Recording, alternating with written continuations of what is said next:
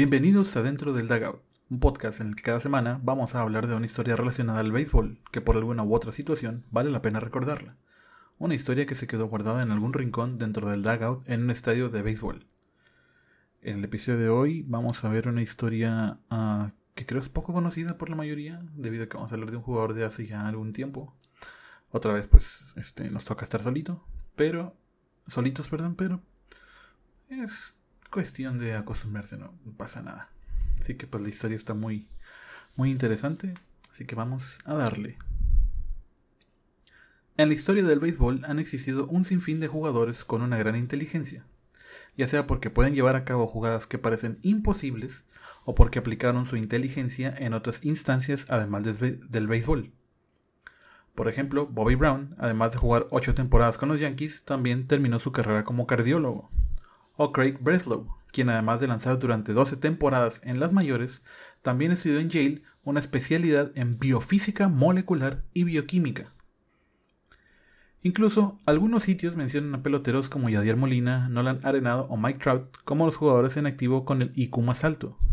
Sin embargo, ninguno de, los antes mencionados logró alcanzar lo que el jugador del que vamos a hablar Ninguno de los jugadores, de los antes mencionados jugadores, logró alcanzar lo que hizo el jugador del que vamos a hablar hoy.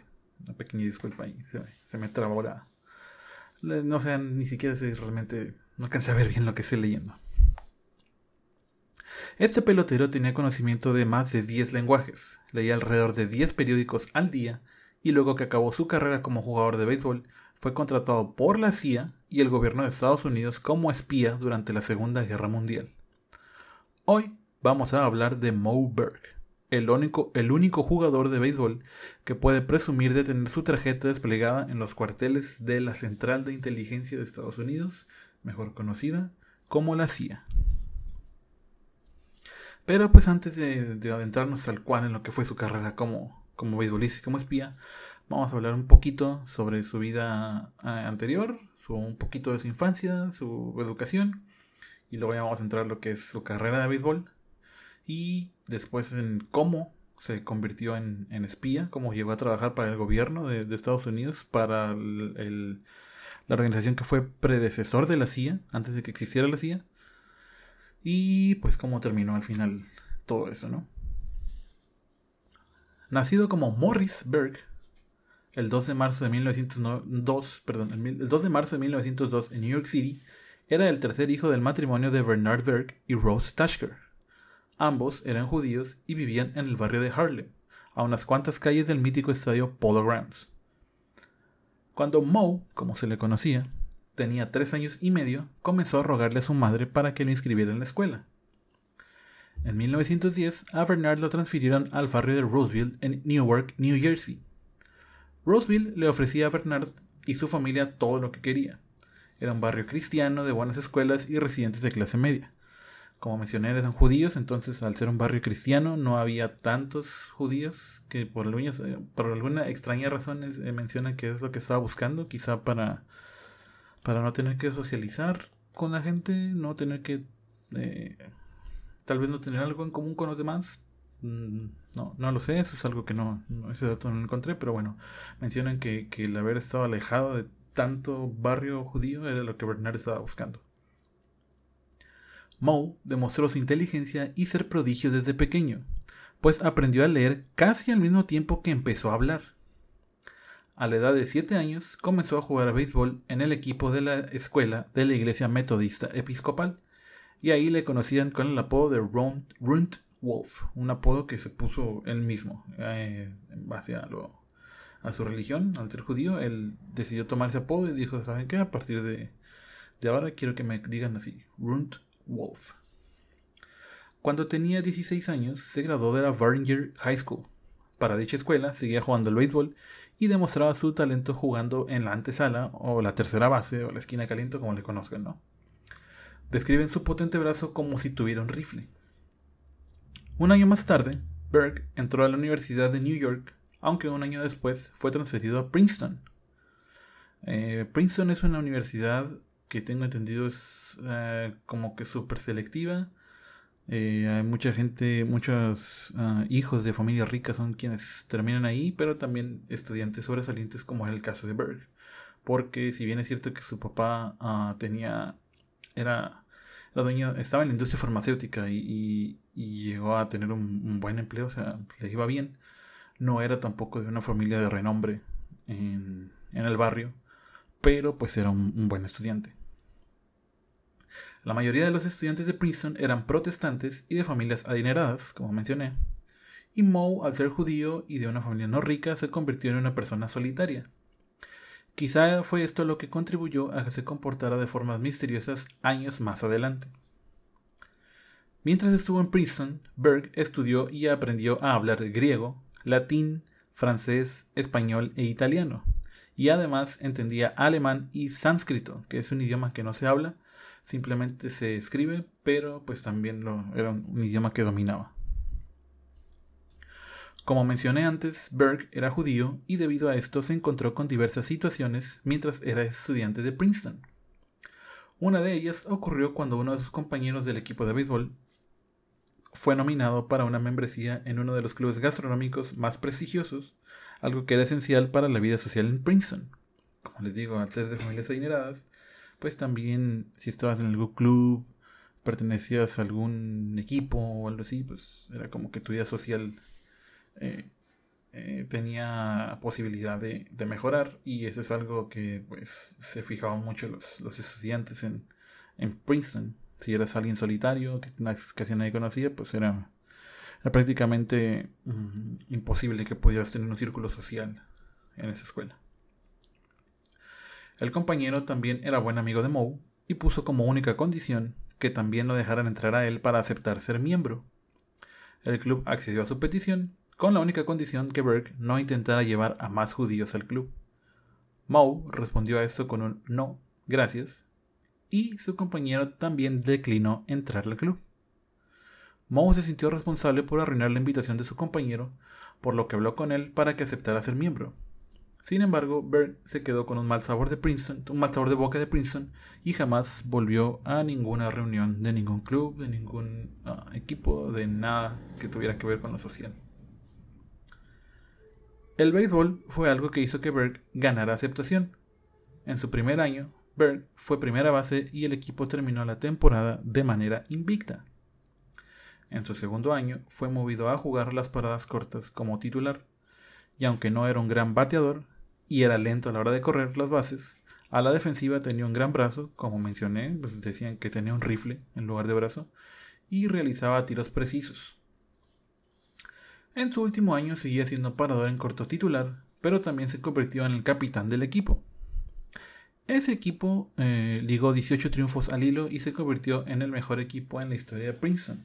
Princeton jamás ha tenido un equipo tan exitoso como aquel que jugaba Moberg en ese entonces. Berg y su compañero Crowson Cooper, quien era segunda base, se comunicaban en latín cuando tenían corredor en segunda base. O sea, ustedes olvídense de lo que es ah, utilizar alguna seña o tratar de hablar con lenguaje diferente, o sea, hacer algún ademán. No, ellos lo que hacían para evitar que les robaran las jugadas, para evitar que supieran qué es lo que iban a hacer, la formación que iban a tomar, las señales que el catcher iba a, solicitar, ellos hablaban en latín.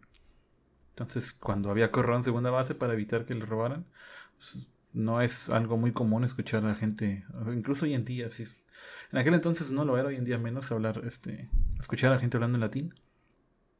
Entonces, pues lo, lo aprovechaban el conocimiento del idioma para, para poder comunicarse, vamos a llamarla en clave, pongamos entre comillas, para que evitaran entender de qué estaban hablando y así no se enteraran de qué era lo que estaba por venir en las jugadas. En 1923, Princeton jugó ante Yale en el Yankee Stadium en duelo que perdieron 5 a 1. A pesar de la derrota, Berg se fue de 4-2 con un sencillo y un doble. Además, realizó varias jugadas espectaculares en las paradas cortas. Luego de ese juego, los New York Giants y los Brooklyn Robins, que luego se iban a convertir en los Brooklyn Dodgers, expresaron su interés por firmar a Moe, argumentando que también buscaban incorporar sangre judía a sus equipos. Los Giants expresaron bastante su interés, pero ellos ya tenían a dos paradores en corto, mientras que los Robins, a pesar de que eran un equipo mediocre, eh, le iban a dar más oportunidad a Berg para que pudiera jugar, y al final Berg firmó su primer contrato de grandes ligas con los Robins por 5 mil dólares de aquel entonces. Creo que hoy en día son como 80, 90 mil dólares aproximadamente. Digo, para hacer la primera firma, no está nada mal. En la temporada de 1923, eh, Berg debutó en la Gran Carpa y batió para un pobre punto 187 en apenas 47 juegos donde le dieron oportunidad. Digo, era su primera temporada, no lo iban a hacer titular luego, luego, no lo iban a dejar jugar todo. Además firmó ya cuando la temporada estaba avanzada. Entonces, pues, digo, así empieza todo el mundo, ¿no? Demostrando de poco a poco su, su talento. Luego de esa temporada, Moe se fue de vacaciones a París y fue aquí donde desarrolló un hábito que mantuvo por el resto de su vida. Leer varios periódicos al día. Y es una situación bastante peculiar el cómo él leía los periódicos y es lo que les voy a comentar ahora. Cuando Berg comenzaba a leer, consideraba el periódico como vivo y no dejaba que nadie lo tocara hasta que terminara. si han visto los periódicos generalmente tienen las secciones separadas, eh, noticias, vamos a suponer, ¿no? No sé la verdad en París cómo sean los periódicos, desconozco completamente, pero al menos acá en México una sección para noticias, una sección para deportes, una sección para, no sé, sociales, una sección para la nota roja, una sección para noticias locales o, internacionales, nacionales. Entonces, si por ejemplo él estaba leyendo la sección de noticias y alguien quería leer la sección de deportes, pero de ese mismo diario, ese mismo periódico, él decía, ¿sabes qué? No, no lo toques, espérame a que termine de leerlo todo. Y ya que terminaba de leer, eh, consideraba que ya estaba muerto el periódico y ahora sí ya cualquiera podía tomarlo y leerlo. Pero mientras él estaba leyendo, no dejaba que nadie más tocara una sola hoja del periódico hasta que él terminara. Y ese es un hábito que mantuvo después por el resto de su vida, de leer, leer más de un periódico al día y hacer ese, ese ritual, vamos a llamarle así, ¿no? Para los entrenamientos de primavera del siguiente año, el manager Wilbert Robinson vio que el bateo de Moe no había mejorado, así que decidió enviarlo a ligas menores. Berg no tomó esto de la mejor manera e incluso pensó en abandonar el béisbol, pero para mediados de abril reportó finalmente con el equipo de ligas menores. A Berg le fue tan bien que se ganó la titularidad en la tercera base y llegó a batear cerca de .330. Pero para mediados de julio su bateo volvió a bajar y nuevamente se fue a la banca. En agosto, Berg fue prestado al equipo de Toledo, un equipo que estaba plagado de lesiones. Ahí, el scout de los Dodgers, el cubano Mike González, lo vio y envió un telegrama al equipo refiriéndose así a su, en su evaluación. Good field, no hit. Buen fildeo, no bateo. Digo, es un telegrama, sabemos que tenía que ser eh, oraciones concisas, porque era difícil en aquel entonces enviarlos, entonces era lo, a lo que vas, en las menos palabras que se pueda, porque mientras más palabras, eh, más caro el, el mensaje y pues más va a llegar. Entonces, así fue. Dijo Goodfield, no hit. Para 1925, Berg comenzaba nuevamente a dar destellos de su talento, ahora con los Reading Keystones, donde llegó a batear para .311 con 124 carreras producidas. Debido a esto, los Chicago White Sox, que eran el equipo de Liga Mayor con el cual tenía convenio los Keystones, Keystones los Reading Keystones, todavía estamos hablando de que eran ligas menores, ejercieron su opción sobre Berg y lo firmaron por 6 mil dólares, unos 93 mil dólares de hoy en día más o menos, aprox, casi 100. Y lo llevaron de vuelta a las ligas mayores al año siguiente. Bernard, el padre de los Berg, Trabajó duro durante 30 años para asegurar que sus hijos pudieran terminar una carrera. Samuel, el hijo mayor, logró ser doctor y Ethel, su única hija, llegó a ser maestra de la escuela. Ellos dos eran mayores, los hermanos mayores de Moe. Entonces, debido a esto, la familia Bird consideraba que Moe debía ser abogado. Y pues Moe dijo, ¿saben qué? Ok, ustedes tienen que estudiar este, para abogado. Va, dentro, a pesar de ya tener una carrera iniciada en el béisbol. Entonces en 1926, Moe se perdió los primeros dos meses de la temporada para poder terminar su primer año en la Escuela de Leyes de la Universidad de Columbia. Cuando terminó la temporada, Moe volvió a la escuela para continuar con sus estudios de abogado. El dueño de los White Sox en aquel entonces, Charles Comiskey, del cual hablamos un poco en el episodio 3 por si quieren ir a checarlo, Eh, se llama Disco Demolition Night. Tocamos un poco el tema de Charles Comiskey, hablamos un poquito de él, el, el episodio que tuvimos con, con Moyi, por si quieren checarlo. Eh, le ofreció más dinero a Berg para que se reportara desde el sprint training, pero el jugador declinó la oferta y le dijo que volvería a reportar tarde en la temporada de 1927 por el tema de la escuela. Eh, ya que le habían insistido que el mismo dueño le dijo, sabes qué, es que ocupo que estés aquí, deja la escuela, te voy a pagar más. Pero eh, no, no aceptó, dijo, no, sabes qué, es que yo tengo que terminar la, la universidad, me tengo que recibir como abogado, es lo que quiere mi familia. Entonces lo que hizo Moe fue acudió a su profesor Noel Dowling, Noel Dowling para explicarle su situación y el profesor le aconsejó que tomara clases extra en otoño para que pudiera adelantar materias y además le dijo que iba a hablar con el decano para arreglar un permiso para que pudiera ausentarse de la escuela al año siguiente, o sea, en 1928. Como mencioné antes, Berg reportó tarde a esta temporada debido a sus clases y esto fue motivo de que comenzara los primeros tres meses de la temporada en la banca. Para agosto, los White Sox atravesaban una serie de lesiones con sus receptores y necesitaban a alguien que jugara la posición. Ray Shulk era uno de los catchers que, de hecho, como lo digo, estaba lesionado, pero también era el manager del equipo. Y fue él quien decidió poner a Moe a jugar la receptoría, a quien le fue bien en dicha posición. Eso ya fue más por tema de urgencia que otra cosa, y ¿sabes qué?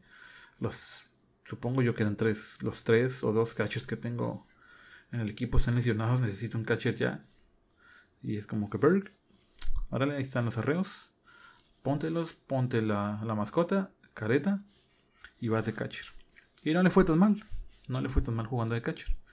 Al parecer le habían encontrado una nueva posición a quien ya había fungido como utility prácticamente porque había jugado a primera base cuando estaba en la prepa eh, tercera base y shortstop cuando estaba en la universidad y jugando tercera base y shortstop fue como llegó a, las grandes ligas. Por la situación que menciono de que los catchers estaban lesionados, Chalk había hecho un acuerdo con Frank Brugge para que se incorporara al equipo en el siguiente juego. Brugge recién se había quedado sin equipo, él sí era catcher de posición natural, entonces eh, arreglaron para que dijeran, ¿sabes que no tienes equipo? Ok, vente, eh, ocupo catchers, alcánzanos para el siguiente juego. Pero el problema fue que Brugge estaba fuera de forma y el lanzador Ted Lyons se rehusó a lanzarle debido a que estaba muy gordo. Entonces, pues sabemos que la posición de catcher, si bien algunos son un poco robustos por el tema de tener que aguantar los.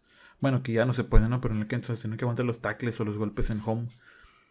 Eh, pues también hay que tener bastante agilidad para responder rápido a los bloqueos de la bola, a las jugadas que se podían presentar. Entonces, pues si estás fuera de forma, definitivamente no. Además que al estar fuera de forma te cansas más al estar agachado y estar de catcher es estar prácticamente las 3 horas, 9 entradas, que son aproximadamente 3 horas que pudiera el juego en cuclillas. Y esa posición es, es cansada para, para algunos, claro, siempre y cuando no estés acostumbrado y no seas catcher de posición natural. Entonces lo que hizo Chalk fue le dijo a Lions, bueno, ¿sabes qué? Ok, no le quieres ir a Bruggy porque está muy gordo, no está agarrando las pelotas, no está haciendo bloqueos o se está tardando mucho en, tomar la posición, ¿a quién quieres que te ponga de catcher? Y Lions dijo, ponme a Berg, a Moberg. Va, ok, te lo pongo. El problema viene eh, porque, o sea, ahora el problema que Berg tenía no era nada más que decía, híjole, ya me toca eh, debutar como catcher desde inicio. El problema es que en el juego en el que iba a debutar era ante los Yankees. Bueno, un problema era también que una de las especialidades de los pitchers de Lions era el knuckleball, o la bola de nudillos, como la conozcan. Y como sabemos, ese es, un, es un picheo que tiene bastante movimiento y es muy, muy impredecible. Entonces, eh, si algún día, como te toca ah, atrapar a alguien que tiene knuckleball, prepárate porque la bola se va a mover de una manera totalmente impredecible, hasta a veces te podría decir que incluso está en contra de las leyes de la física y si tú ves que va para un lado, al último minuto se va a cambiar la dirección, es un movimiento súper, súper impredecible. Es un picheo, perdón, lanzamiento súper, súper impredecible y con bastante movimiento. Pero como les digo, no era lo único, sino que también iban ante los Yankees. Y esos Yankees estamos hablando que tenían en su line-up en aquel entonces a Babe Ruth, a Lou Gehrig, a Earl Combs.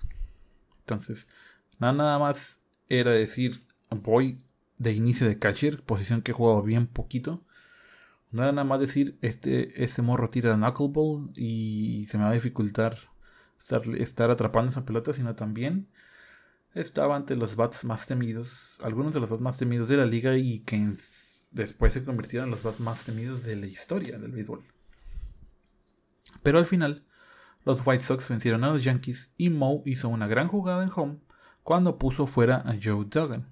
En esa jugada, si mal no recuerdo por lo que leí, fue un tiro bastante descompuesto y malo que le hicieron hacia home, pero él supo recomponer, tomó la bola y no recuerdo si decía que se agachó o se lanzó incluso para mientras Duggan iba corriendo y se iba barriendo hacia home, lo, lograr tocarlo antes de que tocara el home y pues ponerlo out. Después de eso tuvo otros 8 juegos como catcher antes de llegar a la mitad de la temporada. Para prepararse para la temporada de 1928, Berg se fue a un campamento de leñadores en las montañas Adirondack por tres semanas antes de llegar al Speed Training. Porque dijo, bueno, ya me tocó, ya este, me la hicieron, ya me tocó que rechazaran a alguien, a un catcher por estar gordito, pues no me la van a hacer a mí, ¿verdad? Entonces, eh, qué mejor ejercicio fuera al gimnasio que irse a una escuela de, leñadores. Entonces, de estar trabajando como leñador, pues le rindió frutos y llegó con una gran forma física a los entrenamientos de primavera o al sprint training. Para el final de esa temporada, Berg ya se había establecido como el catcher titular del equipo. De hecho, ese año fue líder de la Liga Americana entre todos los receptores en evitar robos de base con un 60.9% de efectividad que ustedes dirán que no es mucho, pero para un catcher, digo, hoy en día los porcentajes quizás son más altos si estás hablando de receptores como Yadier Molina, que es muy difícil robarle una base, o en su momento Buster Posey tal vez, J.T. Muto, jugadores, eh, receptores activos, pero 60.9% estamos hablando que es más de la mitad, entonces vamos a llamarle que es una efectividad eh, positiva por ser más de la mitad. Entonces, volviendo al tema eh, educativo acerca de la escuela, eh, Berg reprobó la materia de evidencia y no se pudo graduar con la generación de 1929, pero sí aprobó el examen de la de abogacía del estado de Nueva York. Y al año siguiente, en 1930, repitió la materia de evidencia y ahora sí la aprobó para por, fin en febrero recibirse como licenciado en Derecho. Entonces no era solamente un jugador de béisbol con carrera activa y que le estaba yendo bien, ahora ya era eh, abogado, licenciado en Derecho. En aquel entonces no era muy común. Hoy en día tampoco es tan común, pero sí hay un poco más de, peloteros que, ya sea durante su carrera o, cuando, o cuando se retiran, eh, buscan terminar una carrera universitaria y se reciben. Y algunos son ingenieros, algunos son licenciados, doctores. Digo, ya mencioné dos ejemplos anteriores, ¿no? De, gente que se fue eh, con carreras mucho más específicas, como aquel que se hizo cardiólogo o el que se hizo eh, experto en, biofísica y en bioquímica. Pero, pues bueno, son algunos ejemplos, ¿no? En el invierno de, 1900, de 1932, Berg, Lefty O'Doul y Ted Lyons, el lanzador de que les había hablado hace, hace poco, el que, prácticamente empujó, u obligó, u orilló, como le quieren llamar, a Berg a hacerse catcher, fueron llevados a Japón para que enseñaran béisbol durante seminarios en las universidades japonesas. Digo, estamos hablando de temporada muerta, claro, ¿no? Cuando no hay temporada de béisbol en invierno. Llegó un empresario y les dijo, oye, me los quiero llevar a que enseñen béisbol. Eh, ¿Van? No, pues sí, sí, vamos, ok.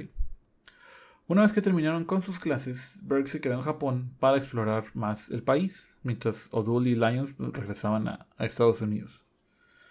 Además de Japón, también aprovechó y visitó China, el reino de Siam, que hoy en día se conoce como Tailandia, la India, Egipto y Alemania. En 1934, Berg volvió a Japón junto con otros jugadores como Babe Ruth, Lou Gehrig, Jimmy Fox y Lefty Gómez para duelos de exhibición ante una selección de estrellas japonesas. De hecho, a Berg, si mal no recuerdo, lo invitaron de último minuto prácticamente un día antes es como que, oye, ¿sabes qué? ¿Qué onda? ¿Quieres ir a Japón? Llevo a este, este, este y vamos a jugar unos juegos de... Valga la redundancia, ¿no? Vamos a jugar unos juegos de exhibición. ¿Qué onda, jalas? No, pues sí, sí voy. Arreglo la maleta, ya tienes el vuelo, todo listo. Vámonos. Para aquel entonces, Berg había conseguido un contrato con Movietone News, una cadena de noticias de Nueva York, para filmar monumentos. Entonces se llevó a ese viaje una cámara de 16, milímetros de la marca Bell Howell y una carta de parte de la empresa para que le permitieran filmar. ojo, eh, lo, lo, vuelvo a mencionar, ¿no? Era para filmar monumentos y después pasarle las imágenes al noticiero. Pero Berg salió un poquito más astuto, entonces el 29 de noviembre de 1934, mientras los demás estaban jugando en Omiya, Berg fue a visitar el hospital St. Luke en Tsukiji, un distrito de Tokio. Fue para visitar a la hija del embajador de Estados Unidos en Japón. Tan pronto como llegó, Berg inmediatamente subió a la azotea del hospital, el cual era uno de los edificios más altos de Tokio, y desde ahí filmó una gran parte de la ciudad y el puerto con la cámara que llevaba. Esas imágenes, digo, un pequeño spoiler de lo que voy a hablar más adelante, ¿no? Pero esas imágenes fueron entregadas a la inteligencia americana, ya que eran fotos nunca antes conseguidas de la ciudad. Y las filmaciones e imágenes que tomó Berg fueron clave en la planeación de la llamada Incursión Doolittle, un ataque aéreo sorpresa del teniente coronel Jimmy Doolittle en 1942 durante la Segunda Guerra Mundial como respuesta del ataque a Pearl Harbor. Al final, eh, Berg jugó durante 15 temporadas en la Gran Carpa, en grandes ligas, y luego que se retiró como jugador fue coach de los Red Sox en las temporadas de 1940 y 1941. Pero pues la historia de Berg no termina aquí. Aquí terminó su historia dentro del béisbol. Pero la historia que sigue después es un poquito más interesante. El ataque a Pearl Harbor fue en diciembre de 1941 y fue la razón que llevó a Estados Unidos a declararle la guerra a Japón. O sea, eh, en diciembre, eh, después de un día después del ataque, fue cuando el presidente firmó la declaración de guerra y esto oficializó así la entrada de Estados Unidos a la Segunda Guerra Mundial, que en aquel entonces Estados Unidos era un, era un país que se mantenía como neutral en cuanto a ese tema, pero los japoneses eh, realizaron ese ataque sorpresa a la base naval de Pearl Harbor en Hawái y Estados Unidos pues, no quiso quedarse brazos cruzados. Inmediatamente un día después declaró la guerra a Japón y entró en el conflicto bélico. Para contribuir con su país, a inicios de enero, Berg aceptó un trabajo en la oficina del coordinador de asuntos interamericanos, que era dirigida en aquel entonces por Nelson Rockefeller, miembro de la prestigiosa y conocida familia Rockefeller. Eh, estando en dicha oficina, mostró las imágenes que grabó de la bahía de Tokio y como habíamos mencionado, esto fue clave en la planeación de la incursión de Little. De agosto de 1942 a febrero de 1943, Berg fue asignado al Caribe y Sudamérica, donde su trabajo era monitorear la salud y forma física de las tropas americanas que estaban ahí, aunque dejó la oficina en junio de 1943 junto con varios agentes, ya que pensaban que Sudamérica era una amenaza para Estados Unidos y pedían ser asignados a otro lugar donde se aprovecharan mejor sus talentos.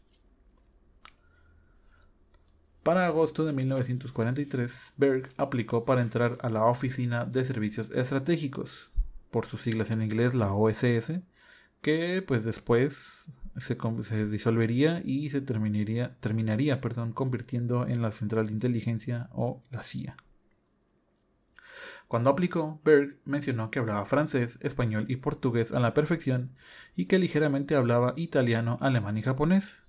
Pero sus allegados y maestros dicen que también sabía hablar ruso, también conocía, perdón, o dominaba el ruso, el polaco, el mandarín, el chino, el árabe, el alto alemán antiguo y el búlgaro. Y también, eh, como ya lo habíamos mencionado antes, dominaba el latín y el griego, además de que sabía escribir sánscrito. Como les mencioné antes, era un lenguaje que no se hablaba, pero sí se escribía. La OSS lo aceptó y lo contrató con un salario de 3.800 dólares al año. Recuerdo, son 3.800 dólares de aquel entonces, de los 40. Perdón. Entró como oficial de operaciones paramilitares en una división de la OSS que hoy en día es la División de Actividades Especiales de la CIA. Para septiembre, de para septiembre perdón, fue asignado a la rama de inteligencia secreta de la OSS y le asignaron el tema del frente de los Balcanes, que ese frente se abrió ah, cuando Benito Mussolini, el dictador de Italia, eh, líder del fascismo en aquel entonces, y muy amigo de otro personaje que quizá le suene, eh, importante de la Segunda Guerra Mundial, que fue Adolf Hitler, eh, ordenó, Mussolini ordenó invadir el reino, de, aquel, entonces, perdón, era reino, el reino de Grecia.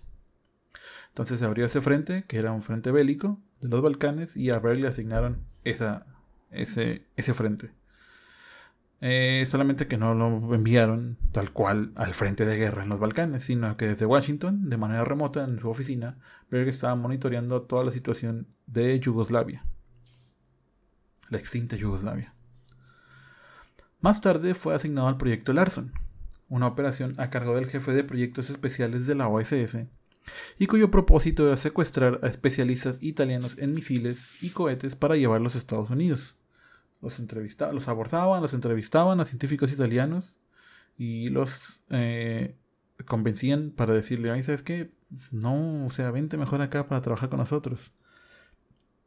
Todo esto, claro está que a nadie le dijeron, pero todo esto era parte, y, ahora lo vamos a ver, era parte de, del plan de Estados Unidos de ser ellos quienes desarrollaran la primera bomba nuclear. Y aquí se tenía pensamientos de que los, los alemanes, bajo el mando de Hitler, estaban desarrollando eso. También creo que los italianos tenían pensado por ahí este desarrollarla. Entonces Estados Unidos quería ganarles a como fuera acomodar el lugar, quería ganarles esa idea y ser ellos quienes desarrollaran la primera bomba nuclear. Perdón.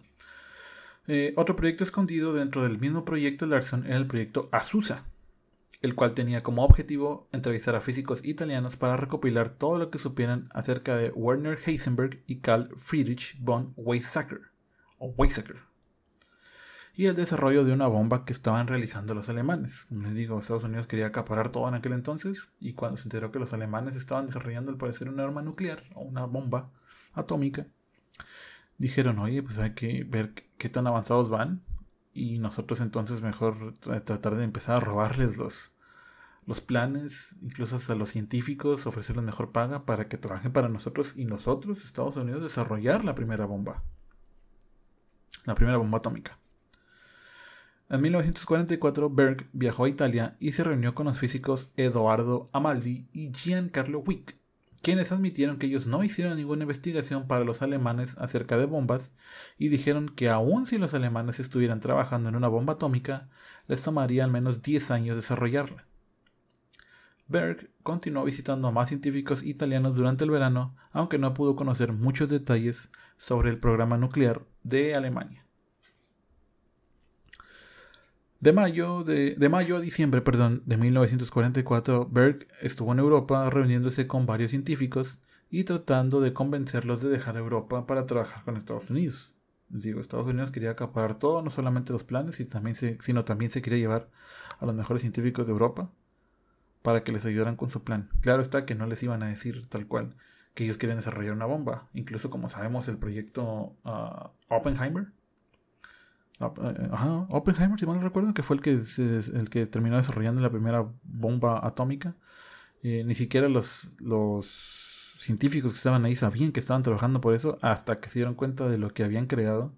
Y pues como sabemos, como dicta la historia, muchos eh, se, se, arrepintieron. El proyecto Manhattan, el proyecto Manhattan, Oppenheimer era uno, era uno de los científicos que trabajaba. Era el proyecto Manhattan con el avión Enola Gay que terminó tirando bomba, las bombas sobre Hiroshima y Nagasaki. Eh, los científicos no sabían, Oppenheimer y sus compañeros no sabían que estaban trabajando en, un arma tan potente y tan destructiva para el mundo. Y después admitieron que, estaban arrepentidos de haber desarrollado un, un arma tan potente para la humanidad y que pues se, se arrepentían y deseaban no haber trabajado. O sea, si hubieran sabido, no hubieran no hubieran seguido con los, con los proyectos, con, las investigaciones del proyecto Manhattan.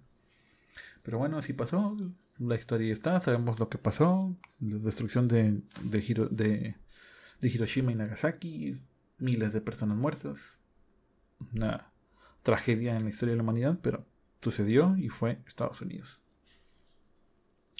A inicios de diciembre, la OSS se enteró que Heisenberg, y si ustedes le suena a Heisenberg, si son eh, fans de la cultura pop, sí. A partir de, es a partir de Heisenberg que, eh, que Walter White de Breaking Bad tomó su apodo. Entonces sí, sí tiene que ver.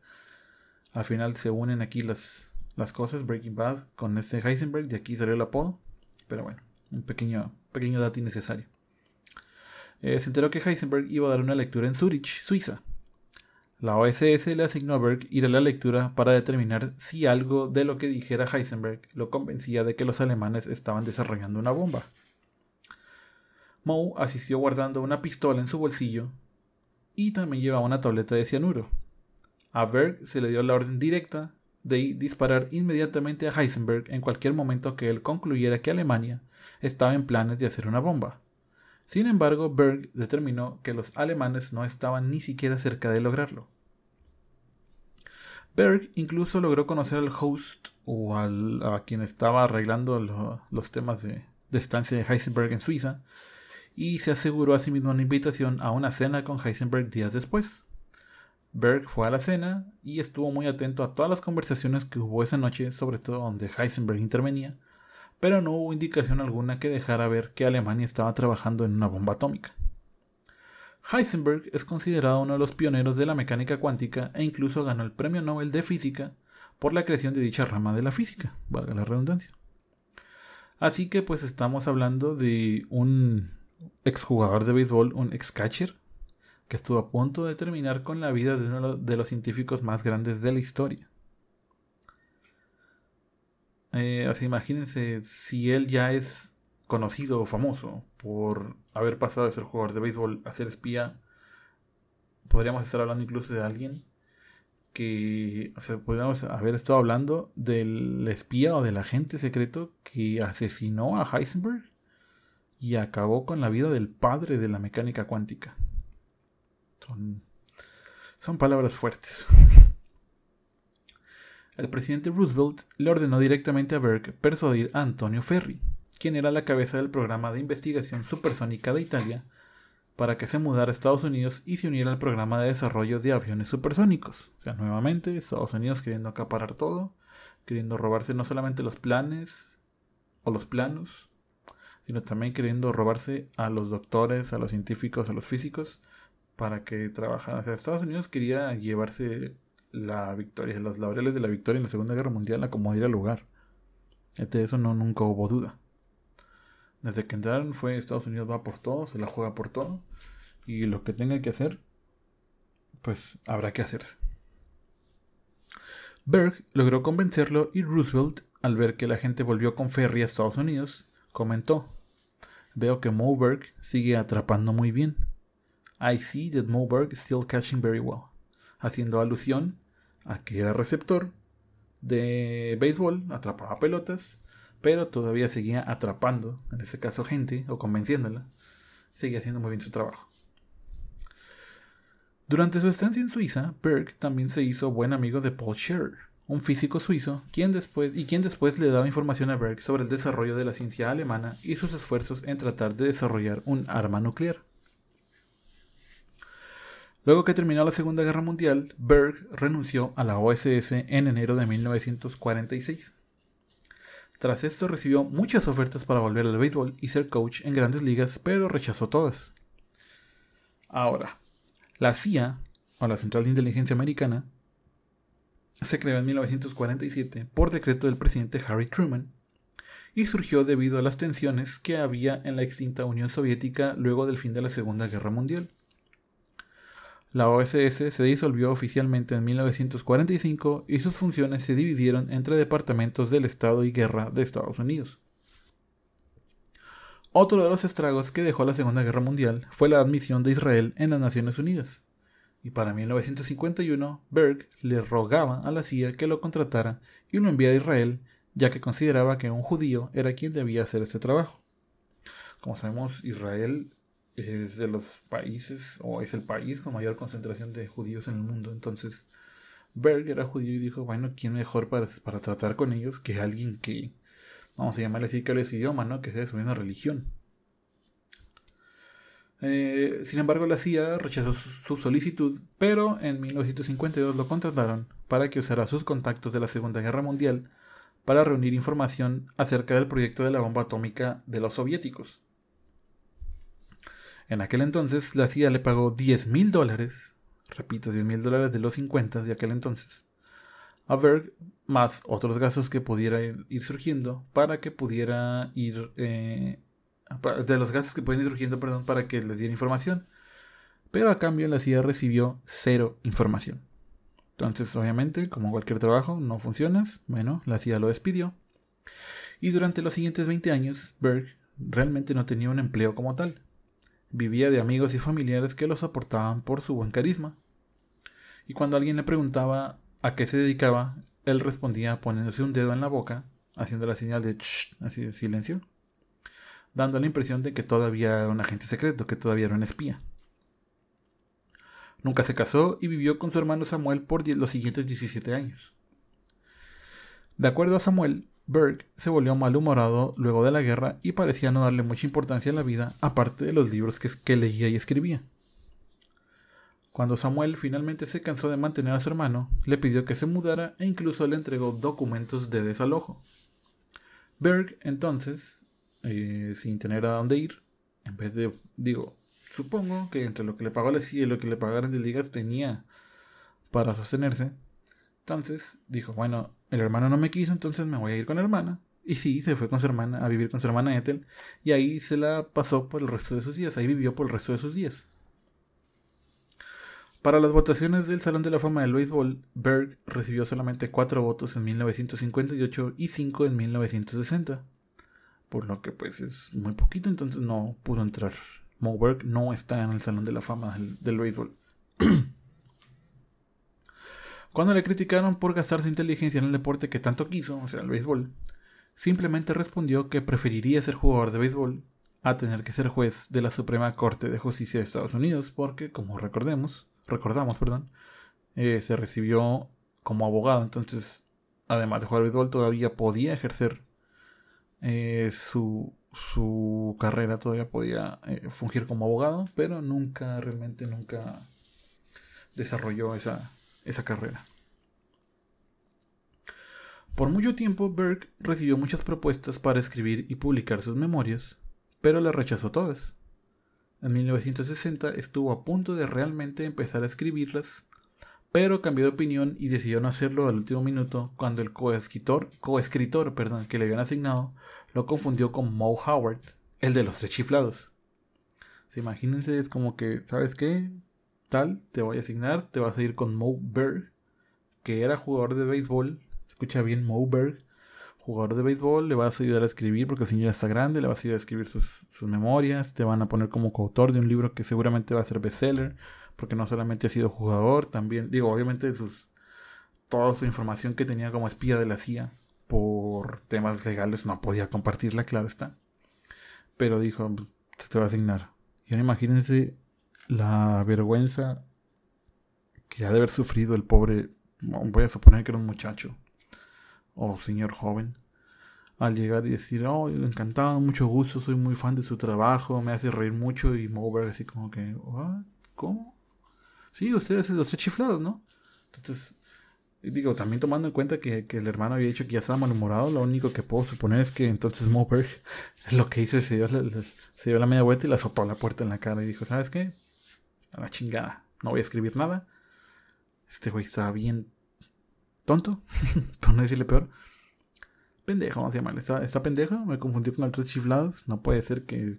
nada más porque a los dos nos dicen Mo. Ya, o sea, somos completamente diferentes. desde el peinado hasta la actitud, la cara, todo. Me confundió. A la chingada, no quiero escribir nada. Ni modo. Y pues no, no hay memorias de Moberg escritas. Al menos no por él. En 1972, Moe se cayó en su casa y sufrió varias lesiones debido a dicha caída. Finalmente, el 29 de mayo de 1972, falleció por las lesiones que le dejaron esa caída. Tenía 70 años, realmente no estaba tan grande. Pero pues lo que son temas de... Digo, siempre, siempre lo, lo, sabemos, ¿no? Lo que son temas de guerra nunca deja... La gente que estuvo en la Segunda Guerra Mundial no quedó muy bien mentalmente hablando. Sobre todo la que estuvo en el frente de batalla. Pero pues igual estando en agencias como la OSS, la CIA debió haber visto cosas que sí para él fueron impactantes, supongo. Ahora, la enfermera que lo atendía en New Jersey dijo que sus últimas palabras fueron: ¿Cómo le fue hoy a los Mets? Dicho sea de paso, los Mets ganaron ese día. Sus restos fueron cremados y las cenizas esparcidas en el monte Scopus en Jerusalén, en Israel. Luego que la OSS había sido disuelta, el presidente Harry Truman le otorgó la Medalla de la Libertad, la mayor distinción que se daba a civiles en tiempos de guerra, pero Berg declinó aceptarla sin dar ninguna explicación pública. Luego que falleció, su hermana Ethel pidió que se le diera la medalla y la ahora sí aceptó, el gobierno de Estados Unidos aceptó, y fue ella quien aceptó a su nombre la, la medalla y después la donó al Salón de la Fama del Béisbol. En 1996 fue inducido al Salón de la Fama Nacional del Deporte Judío en Estados Unidos. En el 2000 fue inducido al Santuario de los Eternos dentro del relicario del béisbol que se encuentra en California. Su tarjeta de béisbol, de hecho, son dos, si mal no recuerdo, si leí bien, son dos tarjetas. Son las únicas tarjetas de béisbol que se encuentran desplegadas o en exhibición en los cuarteles generales de la CIA en Virginia. En 2017, en la serie Genius, que es una serie que cuenta la historia de Albert Einstein, aparece el personaje de Moberg en el noveno episodio de la primera temporada porque sí tuvo unas conversaciones ahí con, Einstein, se llegan a conocer, llegan a platicar un poco. No eran tampoco como que los mejores amigos, pero sí, sí Berg y Einstein sí coincidieron en varias ocasiones. En 2018 se lanzó la película The Catcher Was a Spy, o El Catcher era un espía, la cual cuenta la historia de Moberg y que tiene como protagonista a Paul Rudd que si no lo conocen por Friends, lo deben de conocer porque es Ant-Man actualmente en las películas del universo cinematográfico de Marvel. Además digo, ¿quién no conoce Paul Rudd hoy en día? Pero bueno, ese es otro tema. Eh, la película está a su vez basada en el libro The Catcher Was a Spy, The Mysterious Life of Moberg. El Catcher era un espía, la vida misteriosa de Moberg. En 2019, la directora Aviva, o Aviva, no sé cómo se pronuncia, Kempner, lanzó su documental The Spy Behind Home Plate, o El espía detrás del, plato, o El espía detrás de, Home, el cual se centra totalmente en Berg. Y pues esa, amigos míos, fue la historia de Mo Berg, el jugador de béisbol que terminó, que terminó perdón, siendo un espía de la CIA. Una historia que siento yo que quizá de este lado al menos, tal vez en Estados Unidos sí, pero de este lado tal vez no es muy conocida. Y pues es algo que me hizo interesante para traer esta semana al, podcast. Una, historia interesante que yo desconocía en, su mayoría. O sea, sí había escuchado hablar, pero desconocía la verdad tantos detalles. Sobre todo el tema de que estuvo a punto de, de acabar con la vida de un premio Nobel. Del famoso Heisenberg. Y pues esa es la historia sus ah, opiniones y todo, pues está bien, estaría bien de estarlo checando si es que tienen alguna opinión, algo que, comentar acerca de.